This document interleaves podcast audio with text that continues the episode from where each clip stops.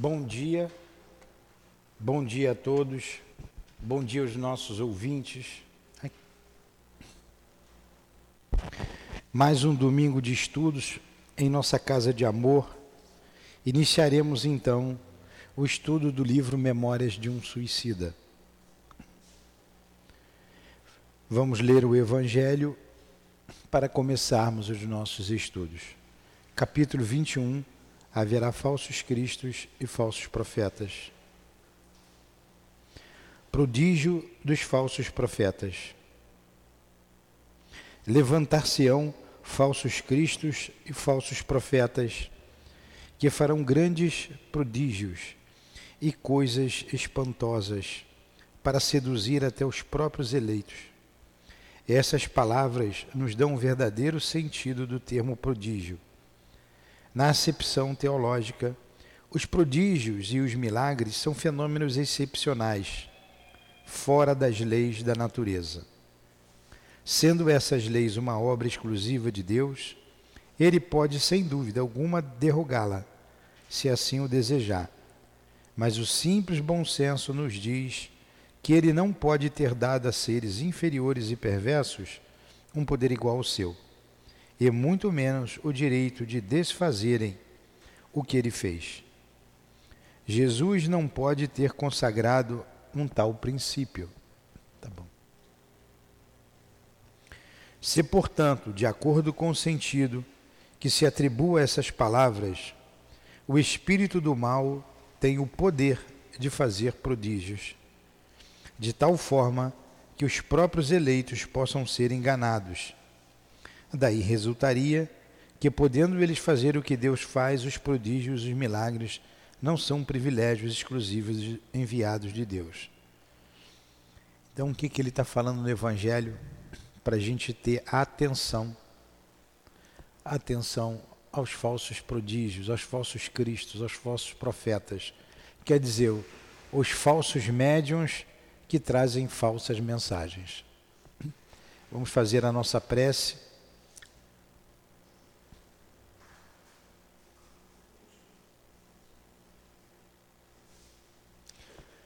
Querido Jesus, mais uma manhã de estudos em nossa casa de amor.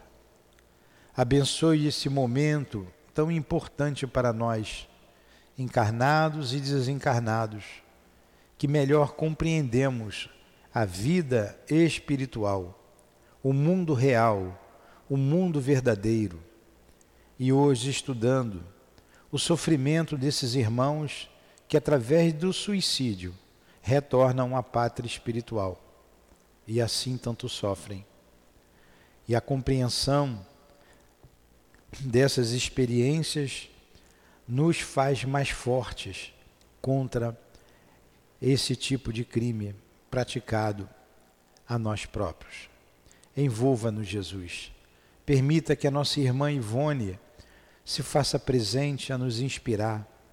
O nosso irmão Camilo, o nosso irmão Leon Denis que escreveram esta obra grandiosa. Rogamos ainda a inspiração de Allan Kardec, do nosso irmão altivo, diretor da nossa casa, com a coluna de espíritos que nos sustentam. Em nome desses irmãos queridos, em nome do amor, em nome do nosso amor, do teu amor, Senhor, mas acima de tudo, em nome do amor de Deus, iniciamos os estudos desta manhã. Que assim seja.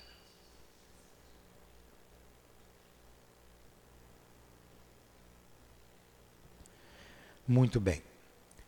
Então, nós estamos aí no capítulo 6, quando ele cita ali a parte, as partes evangélicas. Vinde a mim, vós que sofreis. Então, vamos nos situar.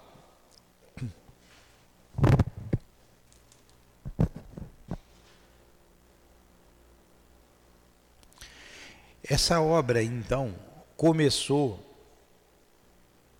com a dor do nosso irmão Camilo, Camilo Cândido Botelho, que na verdade foi um escritor português chamado Camilo Castelo Branco, que se suicidou em 1890, se final do século XIX.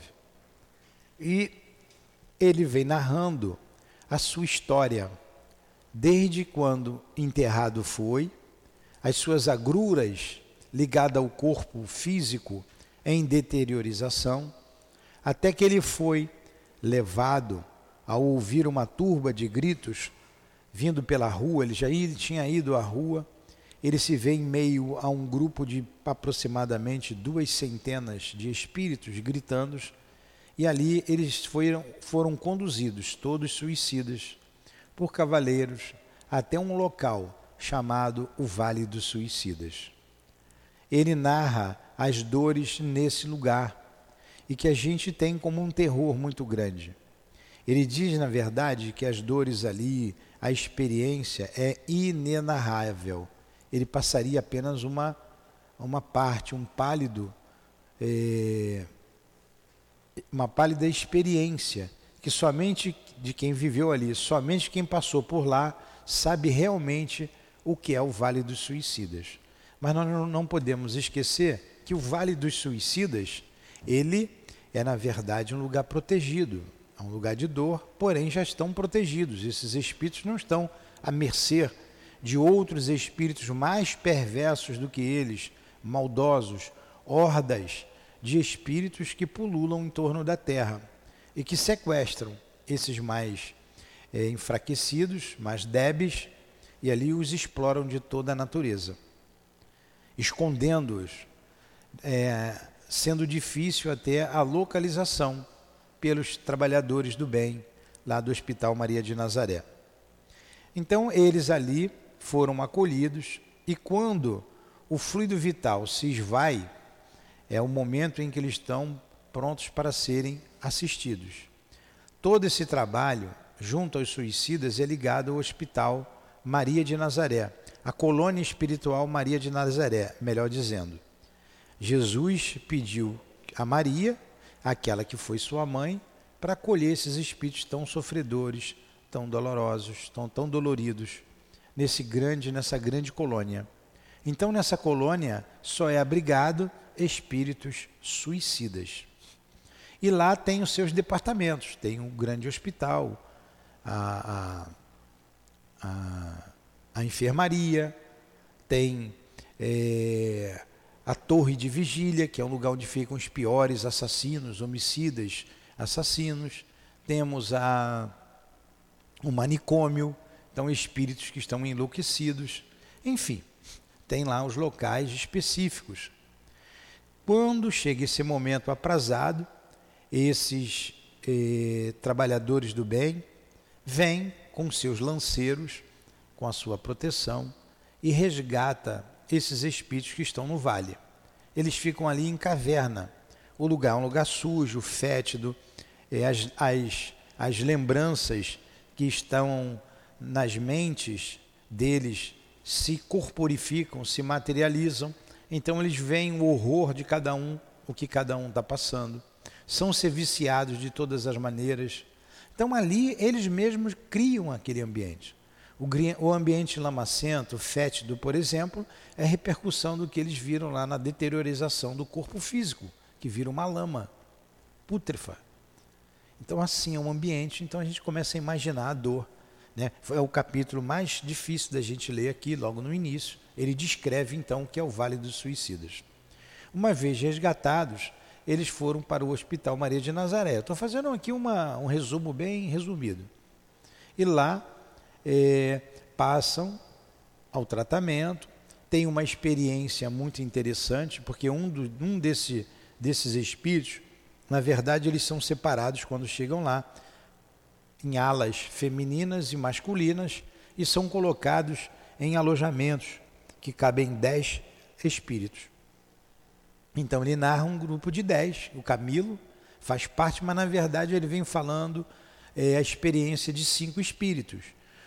O Jerônimo de Araújo Mendonça, o João de Azevedo, o Mário, é, Mário,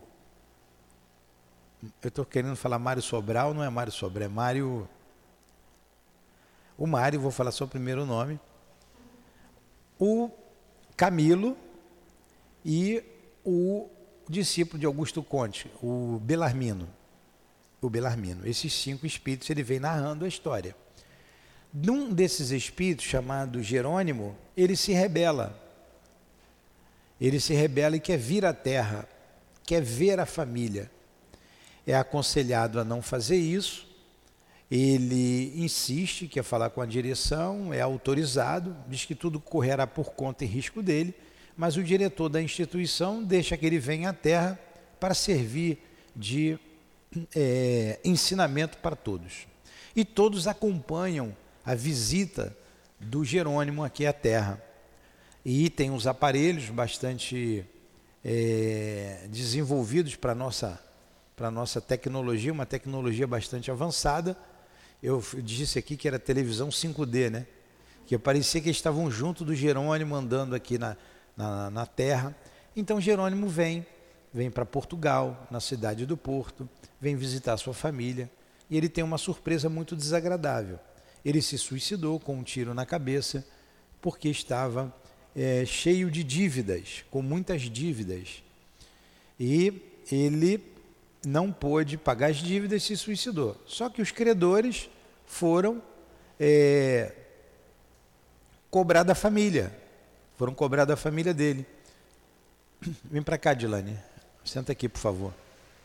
Foram cobrar da família dele. E ele teve que a família perdeu a casa, perdeu tudo. A mulher foi se prostituir, levando a filha mais nova que ele tanto amava. O filho foi preso, a outra explorada, enfim, com tanto desamor, com, com tanto com tantos problemas, o Jerônimo ficou enlouquecido, foi trazido de volta e separado no manicômio. Ele foi separado desse grupo. Mas dentre esses espíritos, estamos no capítulo 6, lá no final, estou fazendo um apanhado do estudo. Dentro desses espíritos, dentro, nesse grupo, existem alguns espíritos que todos os recursos que o, o, o, os guias lá da colônia Maria de Nazaré, hã?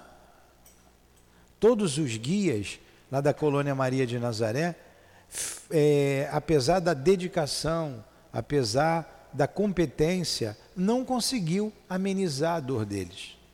Estavam muito sofridos, muito doentes, enlouquecidos, enlouquecidos, débeis. Eu vou te ajudar a localizar. Débeis.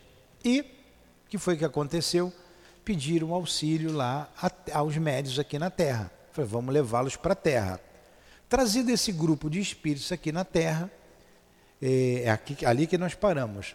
Eles antes escolheram países de língua portuguesa, como o Brasil, Espanha, países é, africanos que falam a língua portuguesa, para procurar médiums. Mas acharam o melhor local o Brasil, e aqui no Brasil localizaram algumas instituições e escolheram 20 trabalhadores do bem, 20 médios.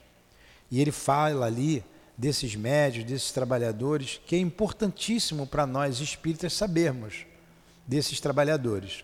Mas enfim, esses 20 foram escolhidos, mas eles deveriam ser voluntários para esse trabalho.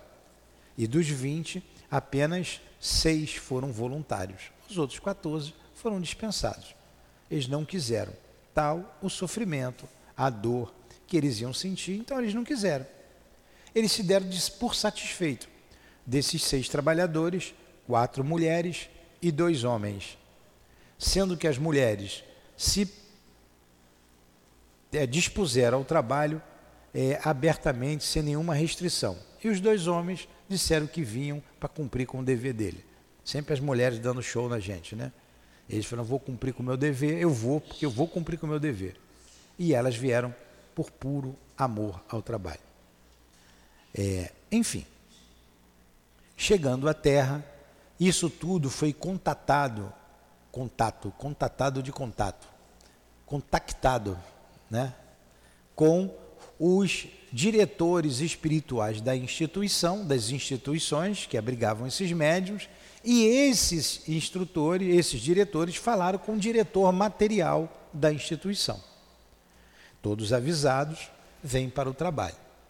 muitos detalhes, eu resumi aqui pelo menos umas 20 aulas que nós já tivemos. Né? Tem muitos detalhes interessantíssimos, interessantíssimos.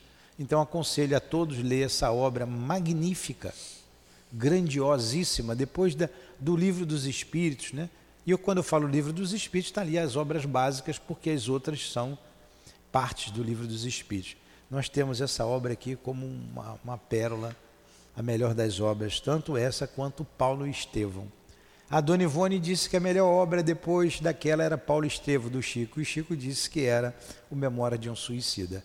Então nós temos que ler com bastante calma, estudar essas duas obras, não perdê-las.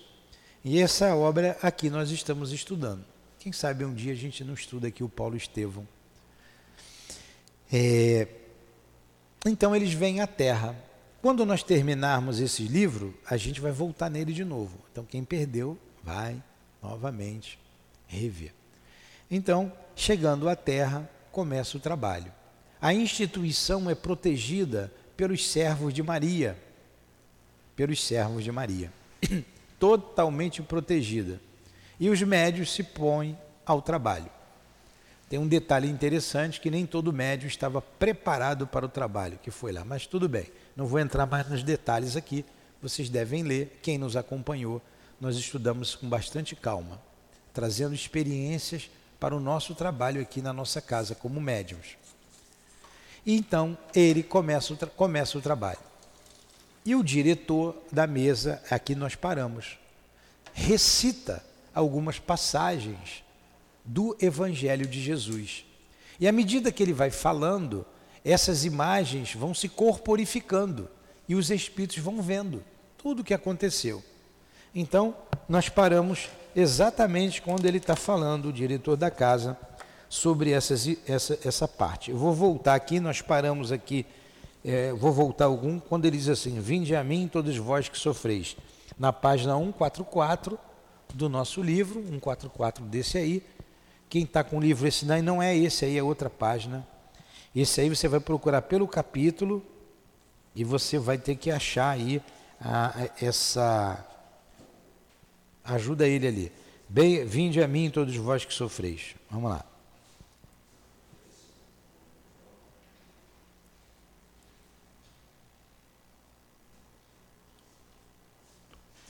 Acharam? No meu livro é 144. Nesse teu também é 144. Encontrou? Então diz aqui: enquanto o presidente, que não enxergava com os olhos materiais esses quadros majestosos, é, também no meio dessa, antes dele começar a recitar as partes evangélicas. Enquanto o presidente não enxergava os quadros em torno dele, né? Ele ia então, é, ia repetindo e comentando as encantadoras, inesquecíveis asserções que tantas lágrimas hão enxugado através dos séculos. Tantos corações sequiosos tinham desalterado e tantas e tão angustiosas incertezas haviam transformado na serenidade de uma convicção sólida e inquebrantável. E começa essas passagens que tanto confortam. Achou aqui? Achei. Pode ler, Dilane. Vinde a mim. Ah, tá. Fica para baixo. Vinde a mim, vós que sofreis, e, vós, e vos achais sobrecarregados. Tá ligado? Eu tá ligado. vos aliviarei. Tá, tá ligado. Tá. Olha que beleza. A gente vai falando aqui, ela vai relendo devagarinho e a gente vai sentindo. E nós já comentamos sobre isso e vamos comentar de novo. Vou falar de novo, porque não custa, o Guilherme, a gente repetir a mesma coisa. Você tem coragem, Guilherme, de chamar da rua, da rua, da tua rua todinho, da, da, da, do bairro aqui, Vargem Pequena, todos os sofredores, todos os aflitos para tua casa? Coragem, você tem estrutura psíquica, espiritual para consolar aqueles que querem se suicidar, assassinos, doentes, mendigos, de, do, dores de todos os matizes para tua casa? Não, não precisa responder. Jesus chama a, humani, a humanidade para ele, para ele não filosofar. Não, nós não temos estrutura. A gente não aguenta uma pessoa perturbada perto da gente.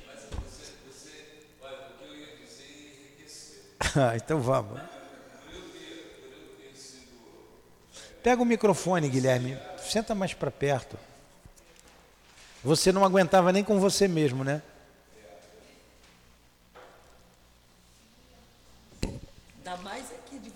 Então, por eu, ter, por eu ter vivido isso aí durante muitos anos na minha vida de forma presente, é, praticamente 24 horas com essa tentação ao suicídio, eu lhe digo que, por compreender profundamente, ainda não me encontro preparado para me relacionar com isso, porque ainda me dói, né? só as lembranças me, me consomem. Então, ainda não tenho coragem, não.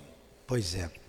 Agora você imagina um espírito como nós, é um espírito como nós, um irmão nosso, criado por Deus como nós fomos criados. Dizer assim: vinde a mim, para toda a humanidade, encarnada e desencarnada. Vinde a mim, todos vós que sofreis, que eu vos aliviarei. Que espírito é esse? A grandiosidade de Jesus. Você dizer que Jesus não é Deus não diminui em nada a sua grandiosidade, o seu amor, a sua luz, muito pelo contrário. Então, todos nós que sofremos, ele diz: vem, é igual Pelé no campo, né? Manda para mim e deixa que eu resolvo. Os, os me perdoe Jesus compará-lo, estou fazendo uma analogia aqui com o futebol, né? Não, mas o, o, o, aqueles jogadores antigos, Jairzinho, é, Gerson, quem assistiu a Copa de 70, né, dizia assim, quando o jogo estava difícil, mandava para o Pelé que ele resolvia. Manda para mim que eu resolvo. Está difícil, joga para o Pelé e o Pelé resolvia. Então Jesus, eu não vou dizer que ele é, não vou, não, não vou dizer que ele é o Pelé, não é isso. Mas Jesus, esse espírito iluminado, está dizendo: vinde a mim, vem. Ele chama para ele a responsabilidade. Todo tipo de aflição, todo tipo de dor que existe na terra, todos os depressivos, todos os assassinos, todos os suicidas, todos que cometeram crimes de qualquer é, potencial, ele vem, você vai encontrar alívio. Eu estou aqui para isso. Eu sou o pastor das almas. Nenhuma das ovelhas, ele vai repetindo aqui, né? Nenhuma das ovelhas que o Pai me confiou se perderá. Obsidiados. Às vezes em casa, quem tem pessoas depressivas sabe o quanto é difícil lidar com o depressivo. Jesus chama todos para junto dele, que ele tem um remédio. Ele tem um remédio. Então a gente imagina, a gente começa né, a imaginar esse espírito grandioso que deixou um ensinamento que resumiu tudinho que ele fez na terra. Amai-vos uns aos outros como eu vos amei. E a gente não consegue. E às vezes a gente não consegue nem na casa espírita. Triste isso. Por isso Jesus chorou diante de Jesus. Quando Jesus disse: Choro por aqueles que conhecem o meu evangelho e não praticam. Então a terra está com guerra. Temos que orar muito, porque pode surgir uma terceira guerra em função disso. O mundo já vai começar a se ressentir disso daí, a gente já vai começar. Nos preços das coisas, né? a carência. E se tiver um, um terceiro conflito, olha o desamor Olha como nós não ainda conseguimos é, praticar, sequer ouvir o que Jesus recomendou. Amai-vos uns aos outros como eu vos amei. Por que existem as guerras ainda? Por que existe a guerra? Está lá no livro dos Espíritos. Preponderância da natureza animal sobre a natureza espiritual. É, pois é. Então, nós ainda não sabemos amar aí infelizmente tem os suicídios, os homicídios, as dores de todos os matizes, por falta de amor. O único remédio é o amor. O único remédio. Continua, Dilane. Vamos lembrando aí essas passagens evangélicas.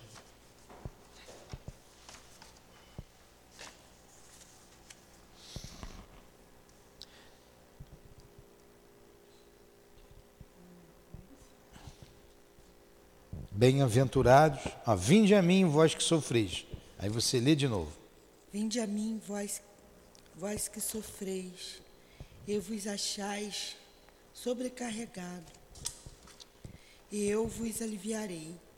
Tomai sobre, sobre vós o meu jugo, e aprendei comigo, que sou brando e humilde de coração, e achareis repouso para vossas almas, pois é suave o meu jugo e é leve o meu fardo. Mateus 11, 28 a 30. Bem-aventurados que choram e sofrem, porque serão consolados. Bem-aventurados famintos e os sequiosos de justiça, pois que serão saciados. Bem-aventurados que, os que sofrem perseguição por causa da justiça, porque é deles o reino dos céus. Mateus 5, Tudo 4, bem. 6 e 10. Continua. Bem-aventurado vós que sois pobres, porque vosso, porque vosso rei porque vosso é o reino dos céus. Bem-aventurado vós que agora tendes fome, porque sereis saciados. Ditosos sois vós que agora chorais, porque, porque. Então, a beleza do sermão do monte, as bem-aventuranças, Jesus falando da vida futura da vida imortal, do espírito imortal. Jesus consolando sempre os aflitos, os famintos, os sequiosos de justiças, os mansos, os pacíficos, os que têm fome, os que têm sede. Encontrar um consolo na vida futura. Como é consolador o Evangelho de Jesus. E ele diz aqui: Deus não quer a morte do pecador, mas que ele viva e se arrependa. Está em Ezequiel. O Filho de Deus veio buscar e salvar o que havia perdido. Está em Lucas. Das ovelhas que o Pai me confiou, nenhuma se perderá. Se queres entrar no reino de Deus, vem, toma a tua cruz e segue-me. Então o diretor da casa ia recitando essas passagens de Jesus, eles vendo toda a imagem do Cristo falando e consolando a todos. E continua: olha que diz Jesus: Sou o grande médico das almas e venho trazer-vos o remédio que vos há de curar. Os fracos, os sofredores e os enfermos são os meus filhos prediletos. Venho salvá-los. Vinde, pois, a mim, vós que sofreis, e vos achais oprimidos, e sereis aliviados e consolados. Venho instruir e consolar os pobres deserdados. Venho dizer-lhes que elevem a sua resignação ao nível de suas provas, que chorem, porquanto a dor foi sagrada no jardim das oliveiras, mas que esperem, pois que também a eles os anjos consoladores lhes virão enxugar as lágrimas. Vossas almas, porém, não estão esquecidas. Eu, o jardineiro divino, as cultivo no silêncio dos vossos pensamentos. Deus consola os humildes e dá força aos aflitos que lhe pedem. Seu poder cobre a terra e por toda parte, junto de cada lágrima, colocou ele um bálsamo que consola. Nada fica perdido no reino de nosso Pai, e os vossos suores e misérias formam o tesouro que vos tornará ricos nas esferas superiores, onde a luz substitui as trevas e onde o mais desnudo dentre vós será talvez o mais resplandecente. Continua, Dilane. Era um desfilar 145. Sim, aqui.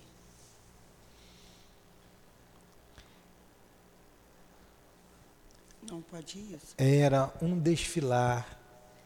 Era um desfilar empolgante de cenas, nas quais o Consolador, amável, destacava-se, irradiando convites irresistíveis a nós outros, réprobos, sofredores e desesperançados enquanto o orador rememorava as divinas ações por ele praticadas.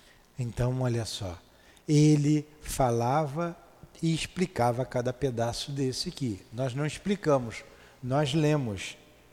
Eu vou voltar aqui então cada um que foi lido e a gente vai comentando. Eles ficavam, o orador estava falando de Jesus desses dessas passagens. Estava explicando, aí eles ficavam. A imagem aparecia atrás. A gente viu na aula anterior que o ambiente era saturado de fluidos, que eles viam a imagem de Jesus. Então nós paramos ali em cima e vamos ver aqui daqui para baixo, onde a Dilane leu, ali ó.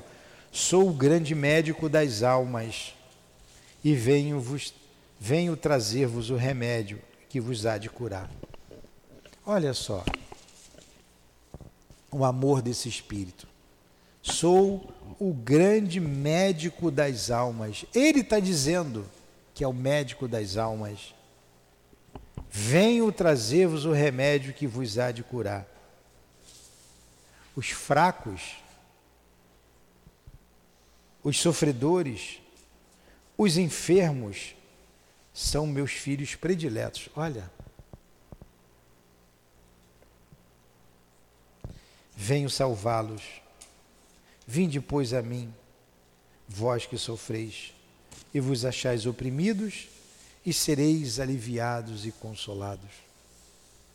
Quantas vezes a gente passa por aflições, quantas vezes nós estamos oprimidos, quantas vezes nós somos fracos, caímos, quantas vezes nós sofremos, a gente não pode esquecer que Jesus estaria de braços abertos para nos consolar. Venham instruir. Será que a gente sabe tudo? Ele vem instruir. Então ele vem aos ignorantes. Venho instruir e consolar os pobres deserdados. Venho dizer-lhes que elevem a sua resignação ao nível das suas provas, que a gente não reclame das dores que a gente está passando, que a gente seja resignado, que chorem. Faz parte chorar, né?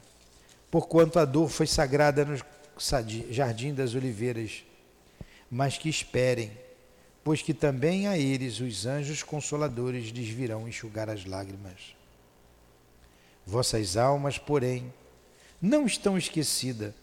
Isso aqui é muito interessante vossas almas não estão esquecidas. Nós não somos esquecidos por Jesus.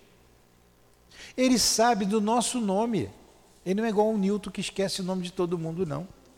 Ele sabe o nome da humanidade toda, ele nos chama por, pelo nome. Ele conhece cada uma das suas ovelhas. Ele é o bom pastor. Né? Então ele conhece. Ó, Vossas almas, porém, não estão esquecidas. Eu o jardineiro divino, as cultivo no silêncio dos vossos pensamentos. Que espírito é esse? Deus consola os humildes e dá força aos aflitos que lhes pedem. Seu poder cobre a terra e por toda parte, junto de cada lágrima, colocou ele um bálsamo que consola. Então, em todas as nossas dores, todas as nossas aflições, tem um bálsamo que consola, porque Deus colocou. Todos nós temos um anjo da guarda, pronto para nos ajudar. É porque a gente esquece. Pronto. A gente lembra do André Luiz, na região de sofrimento, nove anos, oito anos ali sofrendo. E o, o guia do lado dele, o Clarence ao lado dele, a mãe indo visitar mas ele não se alimentava disso, ele não via, ele não se ligava. Então, estava o bálsamo, estava o consolo que Deus colocou. Precisava dele, o sofredor, ir ao encontro. Porque quando Jesus diz: Vinde a mim, nós é que temos que fazer o movimento e ir em direção a Ele. E quantos suicídios seriam evitados se esses, esses irmãos dessem esse passo na direção de Jesus? Vinde a mim. Não, eu vou a vocês, é diferente. Nós é que temos que fazer o movimento. Batei e a porta se abrirá. A gente tem que bater a porta para a porta se abrir. Buscar e achareis. A gente tem que buscar, a gente tem que procurar. Você não vai achar nada. É o movimento. O movimento é nosso. Nós temos liberdade para escolher. Nada. Deus consola os humildes e dá força aos aflitos que lhe pedem. Então tem que pedir. Seu poder cobre a terra e por toda parte, junto de cada lágrima, colocou ele um bálsamo que consola. Nada fica perdido no reino do nosso Pai. E vossos suores e misérias formam um tesouro que vos tornará ricos nas esferas superiores, onde a luz substitui as trevas, onde o mais desnudo dentre vós será talvez o mais resplandecente. Aí a gente lembra do Evangelho, no capítulo 2, do Evangelho segundo o Espiritismo, o item 8, quando fala de uma realeza terrestre. Rainha eu era, entre, eu era entre os homens, rainha eu pensei de chegar, de ser recebida nos reinos dos céus. Aí ela diz lá para as tantas assim: é, ai de mim quando vi acima, mas muito acima, seres que eu não considerava, porque não tinham sangue nobre. Então, esse espírito que teve um cargo muito elevado aqui na terra, a rainha, uma rainha, de França, uma rainha, ela viu seres iluminados, como ele colocou aqui, ó. Onde os mais desnudos dentre vós será talvez o mais resplandecente. Ela era uma rainha, mas era o plebeu que era resplandecente. E ela ignorava, porque eles não tinham sangue nobre, não significava nada para ela. Mas como tudo é passageiro, quando diante da realidade da vida, ela viu muitos daqueles acima dela. Era um desfilar empolgante de cenas. Então, tudo isso aparecendo as cenas.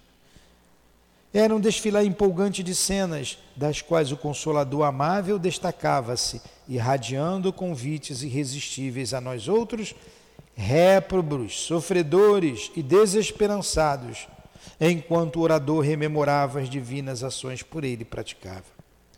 Então, é Jesus, vamos lá, Dilane, continua lendo. A gente imagina Jesus aqui agora olhando para todos nós, porque o sol está ali. O sol, o sol é apenas uma estrela, uma estrela, matéria, ilumina toda a terra. Imagine a luz do Cristo Jesus que ilumina durante o dia e durante a noite. Então ele está presente aqui. Ele está presente porque estamos falando dele. E ele também confirmou: quando duas ou mais pessoas estiverem reunidas em meu nome, eu estarei presente. Vai, Edilane, continua aí. Silêncio. Silêncio religioso presidia as arquibancadas, frêmito de emoções desconhecidas acendia nas profundezas sensíveis dos nossos espíritos, atribulados e tristes, uma alvorada de confiança, prelúdio prometedor da fé que nos deveria impulsionar para os labores da salvação suspensos pelos interesses do ensinamento poderosamente sedutor, fitávamos, embrevecidos, aqueles quadros sugestivos, criados momentaneamente para nossa elucidação, e nos quais destacávamos o Nazareno socorrendo os desgraçados, enquanto a, a palavra efetuosa do orador, envolta nas ondas, envolta nas ondas fluídicas, ainda mais doces do pensamento caridoso dos seres angélicos que nos assistiam, instruía ternamente com entonações que repercutiam até o amargor. O âmago. O am, hã? âmago. Dos nossos espíritos se, sequiosos de consolo, como imprimindo em seus refolhos para sempre a imagem incomparável do médico celeste, que nos deveria curar. Então aquilo ficou marcado no âmago, no interior, lá dentro, nos refolhos da alma, vendo Jesus. Porque essas imagens, a, a, a nossa passagem pela terra, ela fica gravada no éter.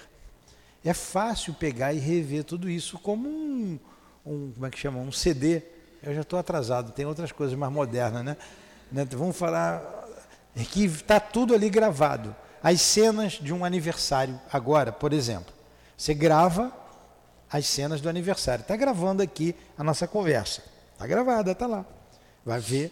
Daqui a pouco é só colocar ali que vai me ver falando. Se de noite quiser ouvir de novo, vocês vão ouvir. Está gravado. Então, vocês imaginam as cenas de Jesus, toda ela gravada. Você vê Jesus em pessoa, em carne e osso, falando, recitando essas palavras de consolo, de esperança, de amor. Como deve ser emocionante. E no mundo espiritual tem esses recursos todos. E não tem quem não se quede diante de tanto amor, diante desse magnetismo vivo. E a presença dele foi marcante, esse espírito poderoso. Por onde ele andou, por onde ele passou, está lá está lá gravado no éter para sempre, para sempre. Assim como as coisas dolorosas, as batalhas, as guerras, os conflitos da humanidade estão gravados naqueles lugares. Me perdoe novamente falar da Europa, o velho mundo, como chamamos. Velho mundo de tantos conflitos, tantas dores, tantas guerras, Desde que nós conhecemos a Europa, que nós estudamos, é só guerra, guerra, dor, guerra, guerra, guerra. Nunca parou. E agora, novamente, explodindo novo conflito. Nós que estamos aqui no Brasil, somos de lá, não tenham dúvida disso, a grande maioria. Cansados dessas guerras, viemos para cá. Graças a Deus, ensarilhamos as nossas armas. Agora é praticar o amor que Jesus nos recomendou. Né? E aguardar o acontecimento das coisas que não depende de nós. O que podemos fazer é orar. Então, imagina Jesus falando, se Jesus aparece para nós aqui, enquanto nós estamos recitando isso aqui, seria muito emocionante. Então, continua, sentimos. Pode ir. Continua. Então sentimos que pela primeira vez, desde muitos anos, a esperança descia dos seus mantos de luz sobre nossas almas enoitadas pelas trevas do desânimo e da ímpia descrença. De súbito. De súbito brado. Hã? É isso mesmo. que, que beleza, né? Vamos ler esse pedacinho de novo. Então, sentimos que pela primeira vez, desde muitos anos, a esperança descia seus mantos de luz sobre nossas almas enoitadas pelas trevas do desânimo e da ímpia descrença. Era assim que você se sentia, né? É isso aí. Eu sei que dói. Continua, Dilane. De súbito. De súbito brado angustioso, de suprema des desesperação, feriu a majestade do religioso, silêncio que abençoava o cenáculo. Um dos nossos míseros pares, justamente daqueles a quem denominávamos retalhados durante o cativeiro no vale sinistro, por conservarem no corpo astral as, as trágicas sombras dos, do enfalecimento, do esfacelamento do envoltório carnal, sobre as rodas de pesados veículos de ferro, e cujo o estado de incompreensão e sofrimento muito grave exigir o concurso humano a fim de ser suavizado. Então, olha só, eles chamavam de retalhados, ela botou entre aspas, aqueles que se jogaram debaixo de trem. Hoje se jogam debaixo de metrô ainda. E nós recebemos aqui espíritos assim, retalhados. Deixa eu ver aqui, acho que é na frente, que ela faz uma, a Dona Ivone faz uma ela fala que esses foram os espíritos mais sofredores, mais sofridos que ela já viu, os retalhados. Que eles chegavam à mesa mediúnica enlouquecidos. Como acontece aqui no nosso trabalho, a dor é imensa desses espíritos, eles chegam quase enlouquecidos. Eles não chegam tão enlouquecidos porque esse trabalho nosso é muito suavizado pelos Espíritos. Eles já foram recebidos em nossa casa, eles já receberam uma primeira, um primeiro, segundo, terceiro tratamento. E quando nós vamos, nós vamos no final, para doar o fluido animalizado. Eu esqueci de falar no, no, no resumo inicial da importância do encarnado junto a esses espíritos. O nosso corpo físico é, leva para eles um conforto, um alívio. Então, ele sente a, o braço do médium. Se ele estava sem o braço, o médium ajuda a refazer o braço dele. Ajuda a, a, a, juntar, porque eles ficam enlouquecidos, querendo trazer os pedaços, porque eles estão vivenciando o momento trágico em que se suicidaram. Então, eles querem juntar os pedaços. Você imagina ele todo partido pelas rodas de um trilho. E ele vê que não morreu. Uma dor imensa, ele juntando os pedaços. E aquela cena se repete durante anos e anos. Anos e anos. Até ele ser recolhido. E o Camilo está dizendo: esses foram os mais sofredores. Os mais sofredores. Como não fica a mente dessa? Então, quando o, o, o, diretor acabou de narrar as, as, as passagens do Cristo, as passagens evangélicas, de um silêncio profundo ali se deu. As arquibancadas, nós vimos que eles montaram uma arquibancada em, na casa, né? As paredes da casa não existiam para eles, como acontece aqui, aqui na, salão aqui, é uma imensa arquibancada. Quem vê é uma imensa arquibancada. Os espíritos não estão só somente sentados aqui. Eles são inúmeros e vão subir nessa arquibancada. E para esse tratamento, como vieram muitos doentes, de repente um gritou. Um deu um berro. Imagina, um silêncio aqui e alguém dá um berro, um grito, né? Um dos nossos míseros pares, justamente daqueles a quem denominávamos retalhados, durante o cativeiro no Vale Sinistro, por conservarem no corpo astral as trágicas sombras do esfalecimento do envoltório carnal.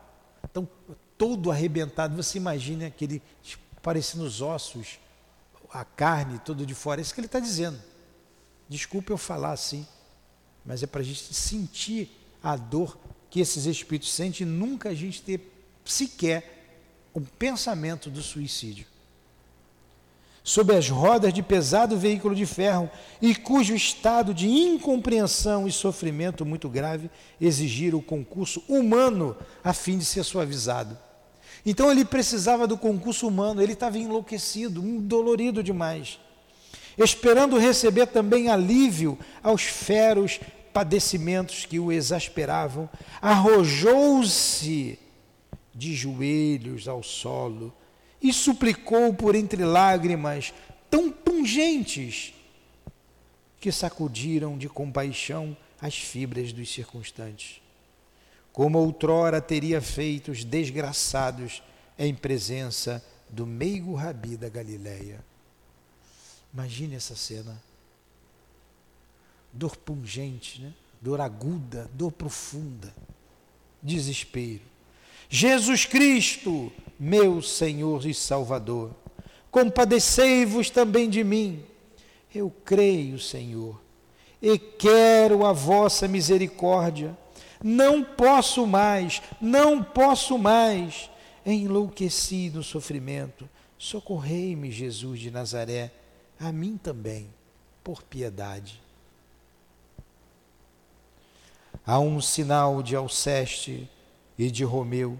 Os bondosos enfermeiros ampararam-no, conduzindo ao médium uma senhora ainda jovem, delicada de talhe e de feições, e que na véspera se comprometera a um magno desempenho, quando das investigações dos obreiros do Instituto para conseguir a reunião. Olha só, uma daquelas senhoras voluntárias, médiums. Dois médicos responsáveis pelo espírito em questão acompanharam-no, estabelecendo sua ligação com o precioso veículo e também a este dispensando a mais desvelada assistência, a fim de que nenhum contratempo sobreviesse. Então, esse mísero desgraçado foi pego e colocado junto ao médium. E os, os dois enfermeiros, né, o sinal deles, atentos ali, levou esse, esse espírito para junto da médium, era uma mulher, e dois médicos espirituais assistindo a médium para que não acontecesse nenhum, não acontecesse nenhum contratempo. E ele foi ali ajudado. Uma notícia boa, Gracilde está aí. Tá, viu Jorginho ali? Depois deixa ela vir para cá. Então, vocês imaginam a cena. A cena. Né? Vamos continuar aqui. Você imagine ali, Adilane, como acontece, ele está dizendo exatamente como acontece ali no trabalho. Siga aí lendo. A cena. A cena então atingiu a culminância mais patética e ao mesmo tempo mais sublime que imaginar se possa. Apossando-se de um aparelho carnal que piedosamente, por momentos, lhe emprestavam no íntimo, no intuito cristão de beneficiá-lo por ajudá-lo a conseguir alívio. O desgraçado suicida sentiu em toda sua plenitude a tragédia que havia longos anos vinha experimentando. O seu viver nas trevas do martírio inconcebível. Quer dizer, não dá para a gente conceber a dor de muitos anos, hein? Continua. Pois tinha agora. Pois tinha agora ao seu dispor outros órgãos materiais, nos quais suas vibrações ardentes e tempestuosas esbarrando brutalmente, voltavam plenamente animalizadas para produzirem no seu torturado corpo astral repercussões minuciosas do que fora passado. Gritos lancinantes, ester, estertores macabros, terrores satânicos, todo pavoroso estado mental que arrastava, refletiu ele sobre a médium, que traduziu tanto quanto lhe per permitiam as forças do sublime dom que possuía para os circunstantes encarnados ali presente. A assombrosa calamidade que o túmulo encobria. Olha, e é assim que a gente vê. O grito do médium, o choro, as lágrimas, os estertores, reproduzindo toda a dor do espírito que chega aqui, seja ele enforcado, envenenado, com os pulsos cortados, com um tiro na cabeça, com um punhal no coração, ou aquele que se jogou debaixo dos trilhos de um trem ou de um metrô. Vem espíritos de todos os lugares do mundo, daqui do Brasil, da França, Portugal, até espíritos, e ela não traça aqui porque não tinha isso na época dela, espíritos, uma dor que inigualável que a gente não tem como traduzir, daqueles que se explodiram lá no Oriente Médio. O espírito está desesperado, desesperado. Alguns já vieram aqui, alguns, para o auxílio, desesperados. Não dá, não dá para a gente traduzir a dor. Ele sabe que se explodiu, que se matou e que matou muita gente. Quanto tempo, quanto tempo para se recuperar? Só Deus sabe. Graças a Deus estamos com esse trabalho. Atendemos aqui ao convite feito pelo mais alto e instalamos o nosso trabalho de socorro aos irmãos suicidas. E quanta dor nesse trabalho. E quanta dor. Eu vou ler esse pedacinho aqui, que a gente vai dando aqui a entonação, né?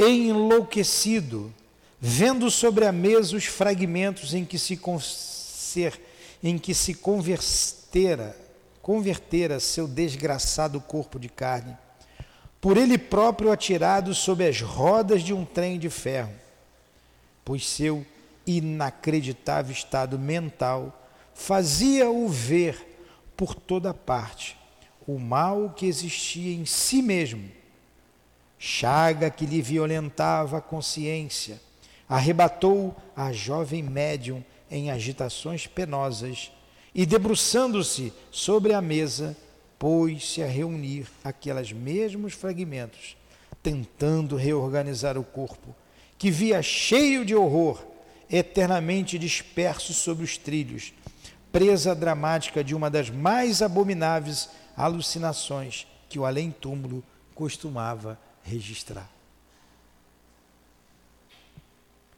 Que dor, hein? vulnerado pelos fogos da inconcebível tortura do réprobo a estampar a realização da assertiva severa do Evangelho. E sereis atirado nas trevas exteriores, onde chorareis e rangereis os dentes. Que dor, hein? Que dor.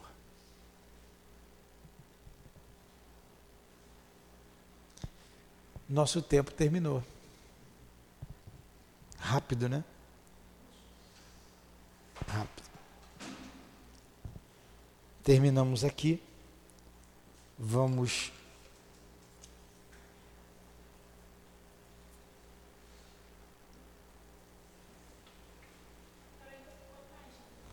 um quatro sete. Você marca nesse livro aí também. Deixa ele marcado, tá? Depois você vai colocar uma para não ficar procurando marca. Tá bem o Fábio, né? Depois marca. Então, meus amigos, irmãos que nos ouvem de casa, está aí a história narrada pelo nosso irmão Camilo,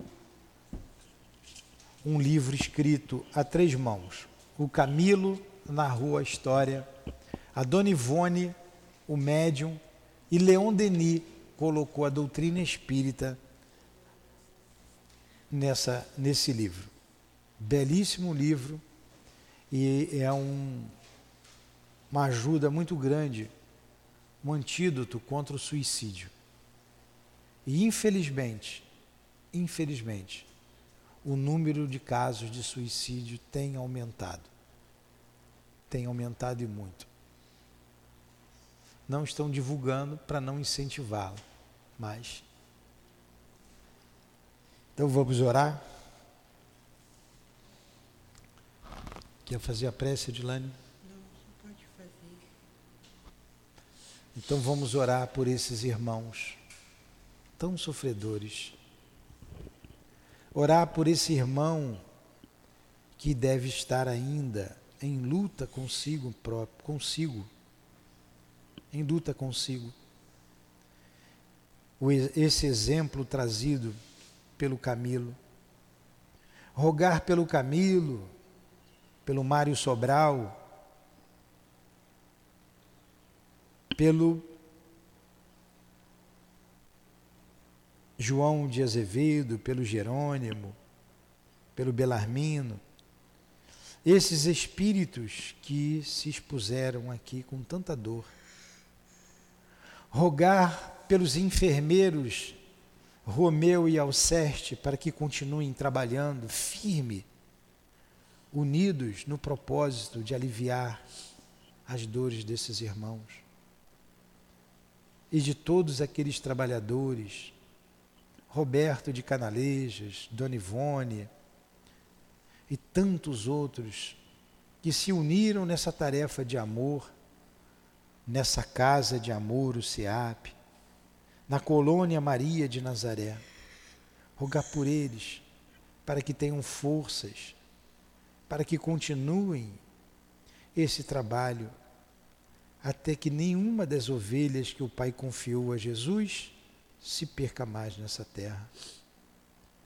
Pedimos, Jesus, que alivie o sofrimento desses espíritos, os que foram trazidos aqui esta manhã.